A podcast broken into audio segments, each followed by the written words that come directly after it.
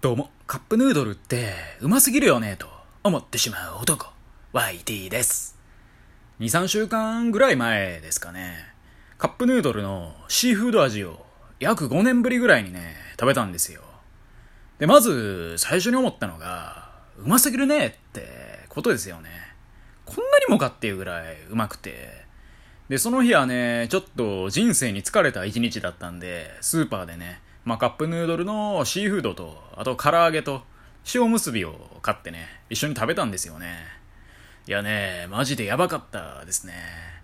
2、3週間前の話をね、今更話すぐらいですからね、まあ、相当やばかったですね。あうまいって意味でのやばいですね。まあでもこれ毎日食ってたらすぐ死ぬんだろうなって思いましたけどね。塩分、手術、炭水化物の圧倒的暴力だ。はい。今日はですね、見ちゃうよねっていう、そういうタイトルでお話ししていこうかなと思います。この世の中にはね、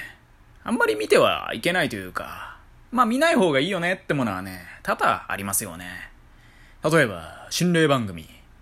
特にね、ちびっこなんて、基本的に漏れなく幽霊なんて怖いじゃないですか。もともとね、まあ霊感ある系のちびっこは平気でしょうけど、それ以外のちびっこは、やっぱ基本的にね、幽霊怖いんごねってね、思ってると思うんですよ。にしてもね、霊感ある系のちびっこってすごいっすよね。あいつら幼少の頃から見てるわけですもんね。うんどんなね、青春なんだってね、思いますけどね。まあでもね、そういう子供がね、幽霊見たっていうことは、まあ本当なんでしょうね。まあそんな嘘をね、わざわざつく必要がないでしょうし、そもそもね、大抵のちびっ子はやっぱり幽霊が怖いでしょうから、やはりね、自分からそんなこと言ったらね、余計怖いってことがあると思うんで、なのでね、まあマジでね、何かしらは見えてるんでしょうね。まあそれがね、大いなる勘違いの可能性も全然ありますけどね。うん。うわ、なんか動いとる。さては、幽霊だな、とかね、勝手に思ってもうたりとか、あとは普通にね、お昼寝してたのに、夢の中で見た映像なのに、それでハッて目覚めて、幽霊見たみたいな感じで、勘違いしてるとかね。割とね、いろんな可能性考えられますけど、まあでもね、見えてるんでしょうね。否定はしないです。だってね、否定したらね、おるぞーって感じでね、夜中に便座の裏からね、出てきそうなんでね。だから否定はしないです。そればっかりはご勘弁ということで。でね、まあそんな感じで幽霊とかって、まあ怖いのにね、まあ、心霊番組とか見てまうみたいなね。私もちびっこ時代はね、幽霊めちゃめちゃ怖かったのに、ようね、心霊番組とか見てましたわ。もう見たらね、確実に怖くなって、で、お風呂入るんがね、かなりきつくなるんですけどね。やっぱ風呂場の鏡、もうこれが気になってね、しょうがなくなりますからね。まあ、シャンプーで頭洗ってて、で、まあ、下向いてるじゃないですか、頭洗ってる時。ふんで、ふと目開けた時に、なんか映らないかしら、とかね。まあ、大抵はね、ブサイクな面がね、映ってるだけなんですけどね。って誰がブサイクやっていうことでね。うんだからね、まあ、心霊番組ってね、見ない方がいいんですよ。でも、見ちゃうよね。何なんですかね。で、逆にね、大人になった今はね、もう全然見ないというか、もう興味もないっていうね、もうびっくりするぐらいね、心霊番組とか、霊的なものへの恐怖がね、薄れとるわけですよ。まあ、ゼロってわけではないですけど、ちびっこの時がね、まあ、100だとしたら、今7ぐらいしかないですからね。そういう心霊的な恐怖。これ何なんでしょうね。やっぱそういうのって見るべき時期ってのがあるんでしょうね。まあ、今見てもね、その10代の時と同じテンションではね、やっぱり見れないですからね。で、他にもね、そういう見ちゃうよね系で言うと、先端と集合体とかですよね。まあ、私、先端と集合体、それぞれの恐怖症なんですけど、でもなんかね、見ちゃうみたいなことあって、まあ、先端、うん、尖ったやつをね、向けられると、やっぱヒーってなりますよね。でも見ちゃうっていう。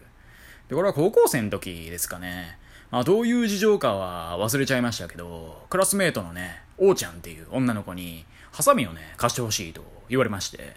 で、私はね、まあ、彼女にハサミを手渡したわけですよ。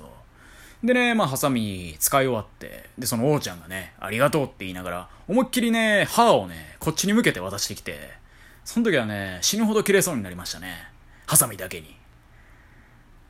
まあね、持ち手の方を向けて渡せよと。そう思わずにはね、いられなかったですよね。そしてね、その、まあ、ハサミの渡し方を見てね、こいつはないわってね、思いましたね。まあ、何様やねんってね、言われても仕方ないんですけど、でもね、何様ながら思っちゃいました。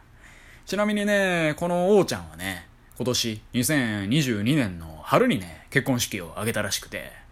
まあ、婚約したってことはね、数年前に聞いてたんですけど、結婚式にはね、呼ばれなかったですね。ういっていうね、そういう先端、先端で思い出すエピソード。まあ、見たくないけどね、見ちゃいますし。で、集合体もね、やっぱ見たくないけど、なんか見てまうよねってのはありますよね。たらことかね、あんまり見ないで食べたいところやけれども、見ちゃうよねっていう。YouTube でもね、カエルの卵とかなんか見ちゃうよねっていうね。そんなこともありますよね。見ちゃうよね。で、他にもね、ありますよ。それがね、ネタバレですね。この世の中にはね、数多くのネタバレがありますよ。ドラマしかり、映画しかり、漫画しかり。まあ、あらゆる作品のね、ネタバレがこの世には存在しとるわけで、まあ、リアルタイムで追ってない限りね、そら基本ネタバレになっちゃいますよね、どうしても。で、私もね、海外ドラマとか、なんかシーズン5ぐらいとかね、あったりするやつだとね、やっぱそのネタバレ、事前にね、見ちゃうよね。まあ、後半グズグズになるみたいな感じのね、作品だったら最悪じゃないですか。だから、まあ、それだったらね、もう初めから見たないわってなるんで、なのでね、事前にね、確認しちゃうんですよね。アニメとかでもそうですよ。最近だとね、ネットフリックスで私、ジョジョを見てるんですけど、私ね、これまでの人生でジョジョをね、漫画で見たこととか一切なくて、と言いつつもね、そのアニメ見る前にね、事前にネタバレというか、ウィキペディアの情報を見まくってますからね。えー、ジョースター家こんな感じなんやとか、あ、こんなやつ出てくるんやとかね。だから大抵ね、後々どんなやつが出てくるか分かっちゃってるっていうね。あこのなんかスタンド能力見て、ああ、こいつか、みたいなね。うん。だからね、新鮮なね、楽しみ方ができないんですよね。でも、それでも見ちゃうよね。でね、まあ、少年時代はね、そんなネタバレについてね、いろいろとトラブルも起きてたなってことを思い出しまして。私がね、小中学生の時って、みんなね、毎週少年ジャンプを読んでたんですよ。まあ今もね、私は毎週読んでますけど。で、ジャンプってね、基本的に月曜日にね、発売されるんで、みんなね、火曜日になると、そのジャンプの話題で持ちきりになるわけですよ。ところがね、私が小学校5年生、6年生ぐらいの時ですかね、ある日ね、衝撃の事実が発覚したんですよね。それがね、我々の御用達の駄菓子屋があるんですけど、そこではね、なんと土曜日にね、少年ジャンプが販売されてたんですよね。これびっくりっすよね。本来の月曜日よりも2日も早いわけですよ。そんなことが可能なのかと、子供ながらにね、当時は不思議でしかなかったですよね。で、半信半疑ではあったんですけど、これマジなんですよね。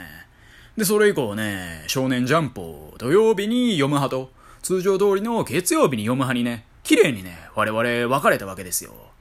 でね、この際に起きる最大の問題がね、ネタバレ事件ですよね。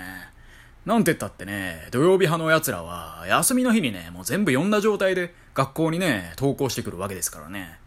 一方の月曜日派ってのは、基本その月曜日の放課後に読むわけなんで、その月曜の朝ね、まあ朝一で来た段階ではね、何にも知らんわけですよ。でね、そこのね、揉め事というか、ネタバレに対する揉め具合、半端じゃなかったっすよね。それはそれはね、ギスギスしましたよ。絶対にね、ネタバレしたい土曜日組と、絶対にネタバレを聞きたくない月曜日組、これにね、すっぱりと分かれてましたよね。まあ、ちなみにね、私は土曜日組でしたけどね。やっぱりね、早く見れるなら、見ちゃうよね。でね、まあ、そんなある日ね、まあ、同級生にものすごい巨漢なんですけど、ものすごいおとなしい、フランケンみたいなね、M 君っていう男がおりまして、で、私ね、彼にね、まあ、当時ね、少年ジャンプで連載していた、アイシールド21のね、ネタバレを思いっきりね、かましだったんですよね。そしたらね、いつもフランケンみたいな感じで穏やかだった M 君が一言ね、私にこう言ったんですよね。殺すぞってね。それはそれはね、キレてましたよね。もうその時のね、M 君の顔が怖すぎてね、もう私、顔を思わずね、手で覆ってしまいまして、でね、その指の隙間から怒りに震える彼の顔を見ちゃったよね。ということでね、まあ今回はいろいろな見ちゃうよねっていう話でした。他にもね、中高生時代はね、まあ女子たちがスカートひらりしてたらね、とりあえずそれも見ちゃうよねって感じでしたね。まあでも、未だにね、なぜ女子はスカートをね、履かねばならなかったのか、個人的にはね、全くわかんないですけどね。まあ、絶対ね、女子はスカートにしようって考えたやつはおっさんでしょうし、このまま行こうっていうね、そのスカートのゴーサイン、継続してやっていこうやないかってね、そのゴーサインを出したのもおっさんでしょうね。ただその一方でね、そのスカートをわざわざ折って、パンツをね、見えやすい感じにしてるのはね、履いてる本人たちの意思でしょうけど。まあ、にしてもね、スカートで GO って言ったおっさんへのリスペクト、まあ、これは正直ね、溢れ出ますよね。ありがとうと。まあ、今となってはね、どうでもいいんですけど、でもその当時ね、もし仮に女子たちがスカートをね、履いていない。普通にね、ズボンなんか履いてるような青春だったらね、今日の私はいないわけなんで、まあそう考えるとね、ありがとうって思うんですけど、まあでもね、これ以上話すとね、ちょっと変態性が露呈していきそうなんで、やめていきます。はい。以上、YT でした。今日も聴いてくださり、どうもありがとうございました。